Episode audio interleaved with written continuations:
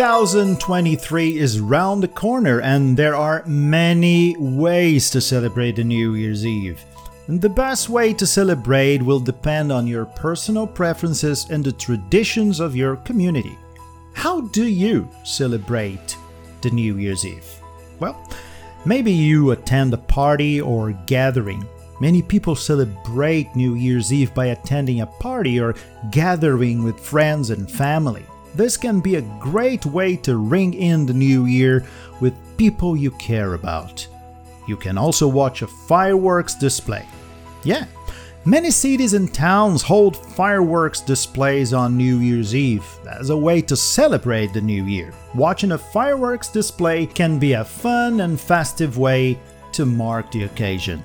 You can have a quiet evening at home too.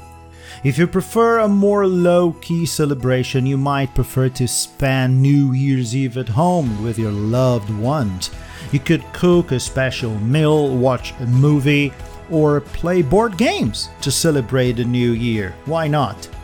You might go out to a restaurant or bar.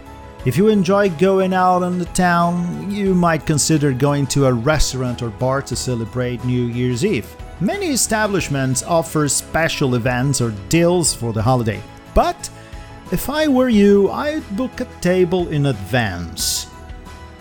Why not taking a trip? If you have the time and resources, you might consider taking a trip to celebrate New Year's Eve. This could be a great way to see a new place and experience a different culture. I, for example, have added to my bucket list a trip to Rio but not to stay in the city, no. My idea is to get there on a cruise and see the fireworks display from the ship. I hope I can do it soon. Now let's talk about food. Let's talk about the supper. The New Year's Eve supper, also known as a New Year's Eve dinner, is a special meal that is typically enjoyed the evening of December 31st to mark the end of the year. This meal can vary depending on cultural traditions and personal preferences, but it is often a more elaborate or formal affair than a typical dinner. Some people may choose to have a traditional meal such as roast beef, ham, or turkey, while others may opt for more unique or exotic dishes.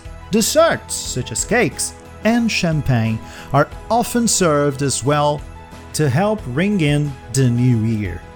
Whether you are planning a dinner at home or going out to a restaurant, it is important to consider the preferences and dietary needs of your guests. You may also want to consider setting a festive mood with decorations, music, and other special touches to help celebrate the end of the year and the start of a new one. And what about your New Year's resolutions?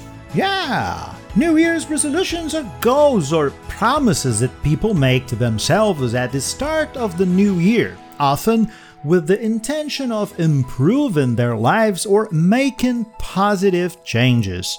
These resolutions can be related to a wide range of areas, including personal development, health and fitness, career, relationships, and more. Making New Year's resolutions can be a helpful way to motivate yourself to make positive changes in your life and to set goals for the coming year. It can also be a good opportunity to reflect on the past year and identify areas in your life that you would like to improve. To make successful New Year's resolutions, it is important to be specific and realistic in your goals. Rather than making a broad resolution like lose weight, consider setting a specific goal such as lose 10 pounds over the next 6 months.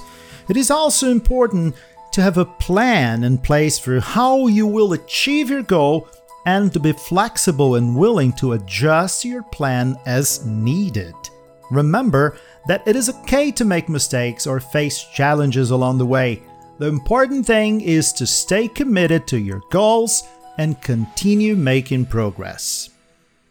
Now, is the New Year celebration different around the world?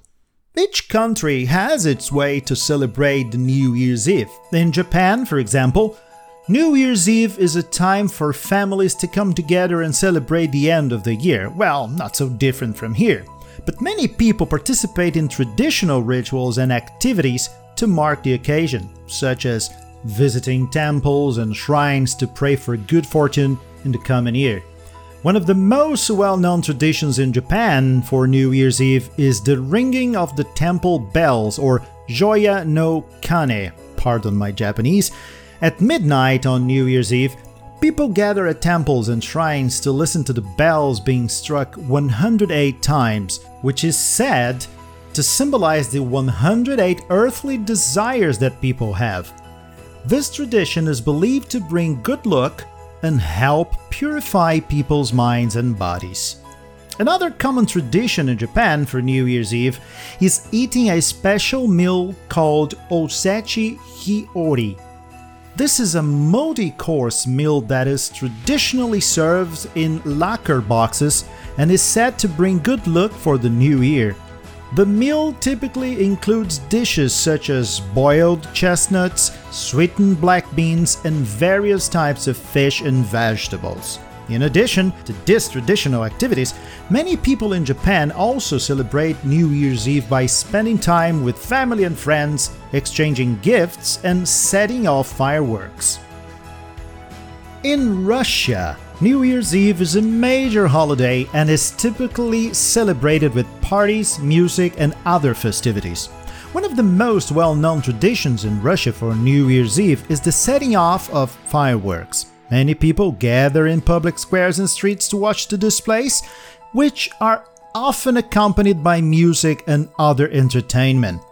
Another common tradition in Russia for New Year's Eve is the exchange of gifts, which is similar to Christmas in other parts of the world. Many people give gifts to their loved ones, such as sweets, toys, and other small items. In addition to these traditions, Many people in Russia also celebrate New Year's Eve by attending parties, listening to music, and dancing. Some people may also choose to attend special events or concerts or to visit friends and family.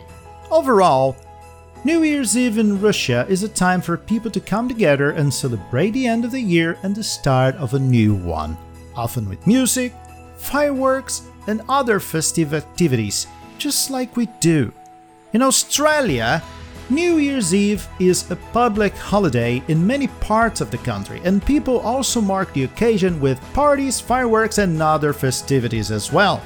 One of the most well known traditions in Australia for New Year's Eve, and as we can see pretty common around the world, is the setting off of fireworks. Many people gather in public areas such as beaches, parks, and city squares to watch the displays which are often accompanied by music and other entertainment. Another common tradition in Australia for New Year's Eve is attending parties and events such as concerts and festivals. Many people also choose to spend the evening with friends and family, often at home or at a restaurant or bar. Some people in Australia may also celebrate New Year's Eve by participating in outdoor activities such as beach barbecues, picnics, and sporting events. Others may choose to spend the evening quietly at home, perhaps watching a movie or television show. Overall, New Year's Eve in Japan, Russia, Australia, Brazil, the USA, and the UK, and in many other countries follows the same idea, which is celebrating the end of the year and the start of a new one, often with fireworks, parties, and other festive activities. And what about you? How do you celebrate the New Year's Eve? Regardless of how you do it or where you go, I wish you a happy 2023. I hope that the new year brings you joy, happiness, and success.